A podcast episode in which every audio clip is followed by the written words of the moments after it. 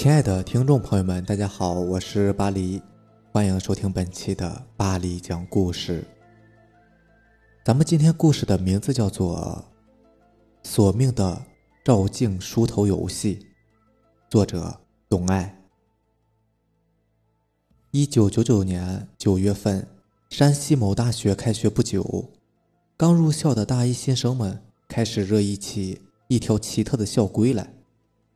这条校规是这么说的：严禁晚间在宿舍里玩照镜梳头游戏，否则后果自负。这条校规是校领导在全校新生大会上宣布校规时特别强调的。当时给出的解释是，该游戏容易让人走火入魔，曾经有位女生因为玩这个游戏从宿舍窗口跳出去自杀了。在新生们看来，这条校规绝对算得上是中外仅有、千古绝无了。切，这是什么破校规啊？不就是个游戏吗？至于这么上纲上线，说的怪吓人的。我看就是一些人呢，吃饱了撑的，瞎编的，吓唬人玩，还不是想让学生按时就寝。淘淘很不屑。淘淘是这批新生中的一名，来自闽南山村，单亲家庭里长大的他，性格倔强，特立独行。像个男孩似的。淘淘从小听过不少关于鬼怪的故事，也曾多次于夜间走山路、过坟场，有着天不怕地不怕的胆量和勇气。出于好奇，淘淘不久便从学哥学姐以及老师们那里了解到事情的大概。那是十多年前，校园里开始流行着这样一个游戏：只要在半夜十二点以后，当你站在宿舍窗前。对着镜子梳头，前三下，后三下，左三下，右三下，那么你就可以看见自己未来伴侣的样子，甚至还能看到自己死后的样子。那时有不少人在玩这个游戏，然而有一次，有位女生在玩完这个游戏之后，竟然推开了窗户，不可思议的跳了下去，摔死了。自那以后，就很少有人玩这个游戏了，学校也开始立下校规。禁止玩这个游戏。据说后来有人偷偷玩这个游戏的时候，总会在镜子里看到自己身后站着个女生，而那个女生正是之前摔死的女生。结果陆陆续续有人吓得转学了，久而久之，就再也没有人敢玩这个游戏了。淘淘不能确定这些传说有多少是真，有多少是假，因为他知道很多东西传来传去就会走样，但学校强调这个校规却是真的。这也太夸张了吧！淘淘不服气，不信邪。我是谁呀？我还会怕这个吗？说不定哪天我就试一试。一次宿舍卧谈中，淘淘如是说：“淘淘，你真要玩这个游戏吗？”淘淘上铺室友担心的问：“听人说，谁玩这个游戏就会被那个女鬼缠住，还是算了吧，多一事不如少一事。”宿舍里的其他室友也纷纷劝淘淘别去冒这个险。别去违这个校规。但淘淘毕竟也是学过辩证唯物主义的，哪会相信这些？哪能相信这个世界上会有什么鬼神呢？终于有一天，半夜十二点刚过，宿舍里其他人都睡着了，淘淘实在是憋不住，悄悄地爬了起来，蹑手蹑脚地站在了窗户跟前，掏出镜子和梳子，他渴望看看到底会发生什么事情。说不定还能揭穿这些骗局，从而证明那条校规是荒唐的校规。于是他对着镜子梳起了头，先梳的是前面的头发，一下、两下、三下，然后开始梳后面的头发，一下、两下、三下，接下来分别是左边和右边。就在淘淘梳完最后一下时，一幕怪异的景象出现了。淘淘通过镜子。分明看到自己身后站着个女生，那个女生一身的白连衣裙，整个脸都被黑发遮住了。淘淘以为自己眼花了，揉了揉眼睛再看，那个女生竟然不见了。淘淘急忙转过身来，可哪有什么呀？诶，这是怎么回事呢？奇怪了。淘淘本打算再试的，但又一想，往后有的是机会，先看看会发生什么事，会发生什么状况吧。淘淘没有惊醒其他人，他疑惑地回到了自己的床铺，脱了外衣，钻进了被窝。迷迷糊糊中，淘淘又看见了那个白衣女生，只是不同的是，那女生并没有把头发遮住脸，而且长得还很甜美，脸上带着善意。她温和地冲淘淘点了点头，问淘淘：“你认识我吗？”淘淘使劲摇头。那个女生转过身去，哎的叹了一声气，又不见了。淘淘也因为使劲摇头醒了，原来是个梦啊！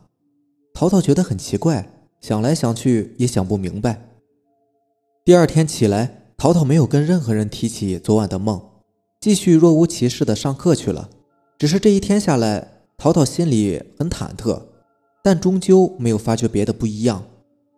饭也照常吃，身体也没有这里痒或者哪里疼或者不舒服什么的。一连好几天，淘淘发现自己什么事情也没有，他觉得那晚或许只是一种错觉。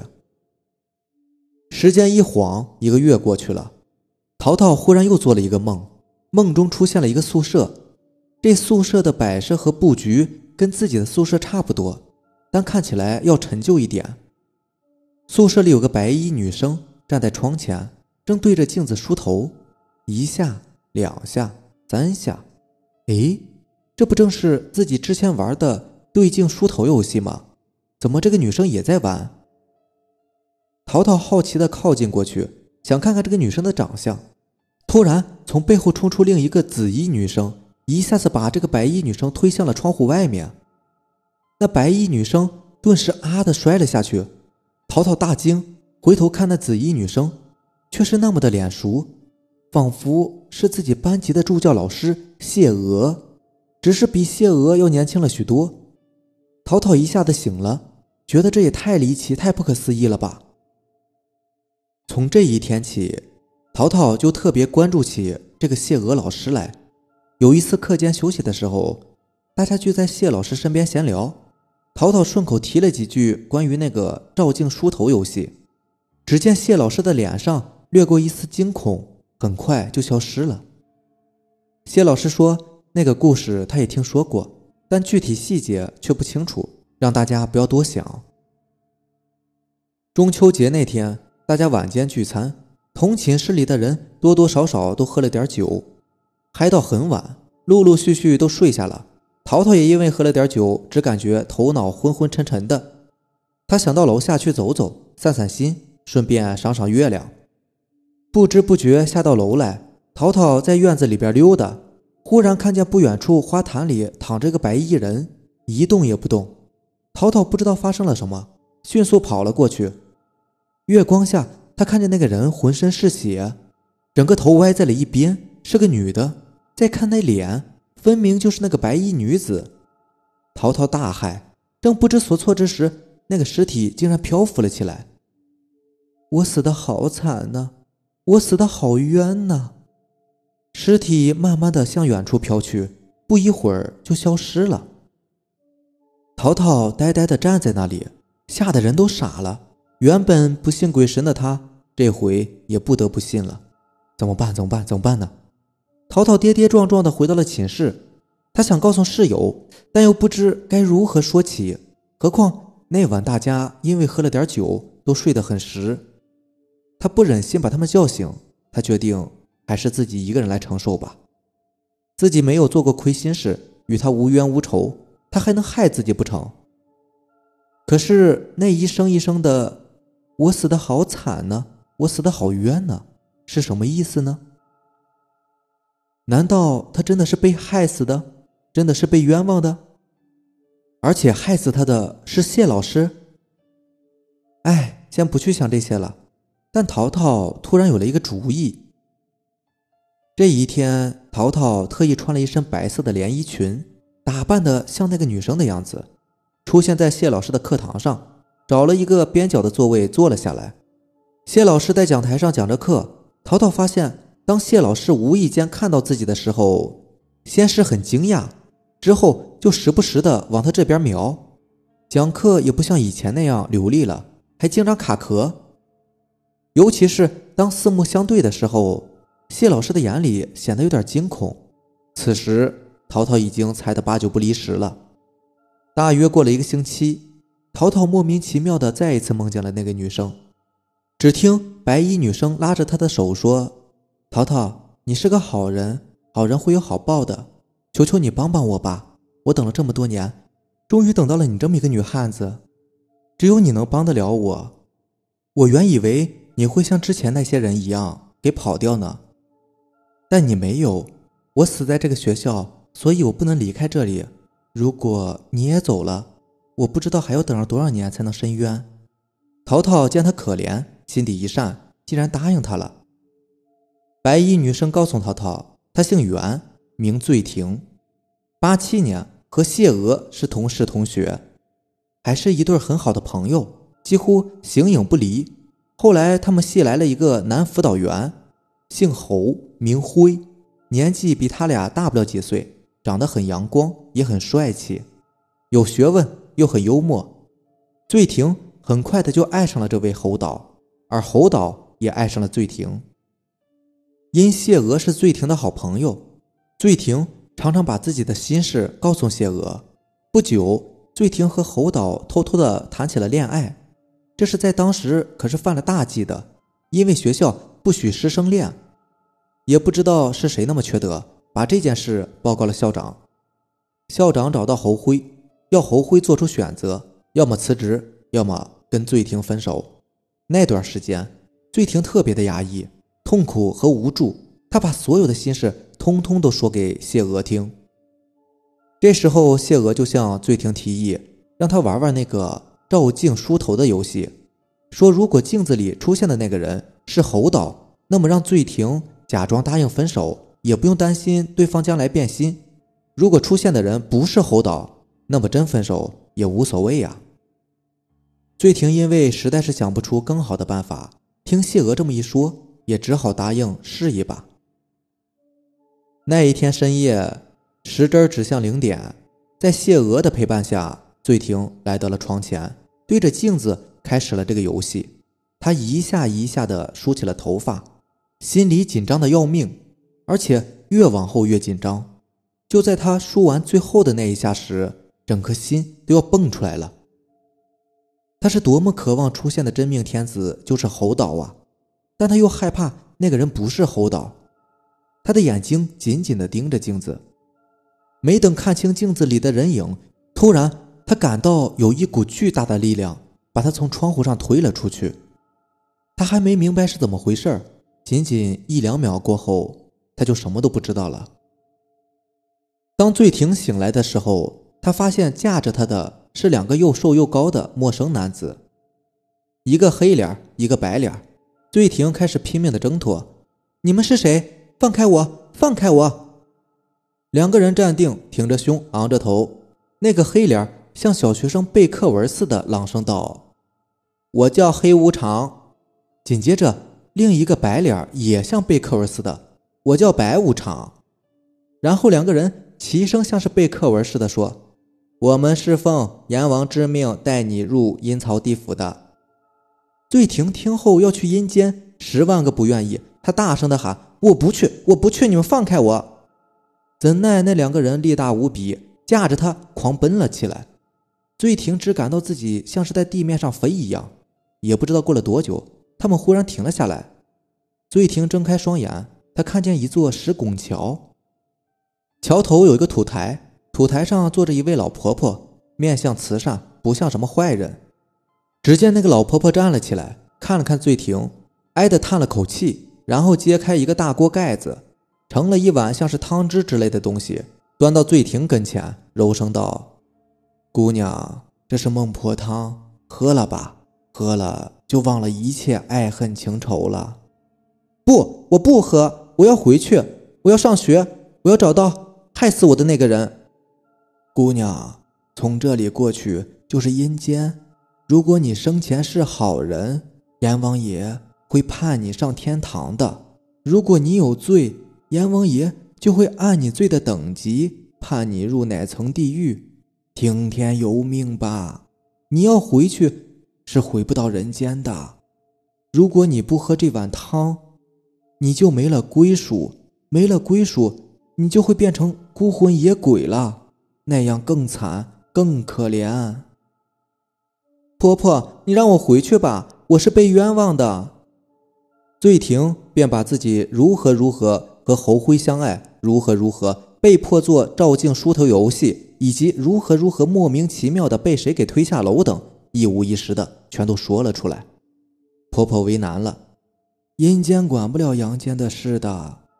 那两个无常也为难了，我们回去也无法交代呀。醉婷扑通一下。跪倒在婆婆脚下，求求婆婆，求求两位无常大人，让我回去吧！只要能揪出杀害我的凶手，我就算做孤魂野鬼也愿意的。哎呀，何必呢？过去的就过去了，你问心无愧，来生重新投胎，投个好胎，不是更好吗？婆婆和两个无常还在规劝：“不，来生就不是现在的我了，此生大仇未报，何谈来生？”就让我做个孤魂野鬼吧，不然我是不会善罢甘休的。见醉婷如此的坚决，婆婆和两个无常只好到一边商量去了。好长时间，他们才商量完毕。婆婆过来对醉婷说：“那好吧，姑娘，别怪我哦，你去做孤魂野鬼吧。等你完成心愿，黑白无常自会去找你。”阎王爷那里我去解释就是，但我要提醒你，你的心愿未必能完成。醉婷对淘淘说完这些，向淘淘深深的鞠了一躬，就不见了。淘淘醒来的时候，发现这个梦做的好长好长。一个漆黑的夜晚，已经近十一点了。谢娥的办公室里满屋明亮，谢娥。独自坐在办公桌前备课，他有点心不在焉。他想到了淘淘，这个淘淘最近怎么回事？怎么老是穿着一身白色连衣裙？怎么越看越像十年前那个该死的醉婷呢？尤其是那眼神，怎么那么诡异？哎！突然，他听见外面传来一声叹息声：“谁？”醉娥警觉起来，循声向窗外望去。外面漆黑一团，他竖起耳朵细听，却再也没有听到什么。谢娥低下头继续备课，忽然听到房门吱的一声响，他抬起头去看房门，门竟然开了一条缝，却不见有人进来。他轻轻地走了过去，将门带上，回到了座位。可这时门又吱呀一声开了，又开了一条缝，还是没有人。怎么回事？他走过去，带上门，再回到座位，结果门又吱的一声开了。见鬼！谢娥心里有点发毛了。谁呀？别吓唬我！可哪里有应声？谢娥警惕地扫视着四周，忽然，一个披头散发的女子从窗外慢悠悠地飘了进来，伴随着一个阴沉、慢速的声音：“我是醉婷，我回来了。我是醉婷。”我回来了，那个声音一字一字的吐了出来，谢娥听得清清楚楚。谢娥吓得浑身颤抖起来。良久，外面终于没了异样。谢娥匆匆的收拾了教本，关了日光灯，在门边静听了一会儿，确认女鬼走远了，便迅速拉开门，一溜烟奔大道上跑去。寒风瑟瑟，树影摇曳。路灯忽明忽暗，谢娥拼了命似的跑着，只想着快点逃离。当他跑过实验大楼时，忽然一个白色身影从黑暗中闪了出来，挡住了去路。谢娥啊的一声站住，差点没给撞上。那人披着头发，不见整个脸面，正是刚才窗户上飘过的那个女鬼。你你你你你！谢娥惊恐的说不出话来，只感觉女鬼阴森森的瞪着自己。空气死一般的凝固。儿子，我是醉婷，我回来了。女鬼依然阴沉着，一字一字的吐着字。谢娥两条腿都吓得发软了。你，是醉醉醉醉婷？正是。你还记得我吗？谢娥抬腿想跑，却哪里跑得动啊？咔嚓一声，摔倒在地。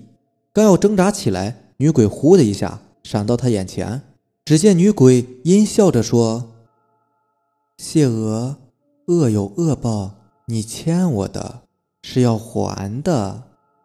恐怖的笑声在夜空中久久的回荡着。谢娥扑通一下跪倒在地。醉婷，我错了，我不该向你抢侯辉，不该向校长告密，不该骗你玩那个游戏，不该不该把你推下楼去，不该对人说你是因为失恋想不开，是我私心，是我不好，是我鬼迷心窍，我害了你，我该死，我求求你，你你饶了我吧，求求你饶了我吧。淘淘去派出所报案了，他将一盒带有诸多不该的录音交到了警察的手里。谢娥也迫于思想和精神上的压力，主动到公安部门自首了。他对自己的行凶行为供认不讳，自杀变成了他杀，一个尘封了十年的凶杀案终于告破。醉婷又出现在淘淘的梦里，谢谢你，淘淘，你帮我做了这么多。真的是太感谢你了，好人会有好报的。现在我也该去我该去的地方了。另外，我告诉你啊，那个游戏其实是骗人的。学校领导得到案子破了的消息，均感到欣慰。经过再三考虑，最终决定把那条重点校规取消了。同学们在照镜子梳头发时，除了能照见自己，再也不会照出什么伴侣。或者死后的样子了。好了，这就是咱们今天的故事啦。如果你喜欢咱们的节目呢，希望你能够点个订阅吧。那让咱们明天再见，拜拜。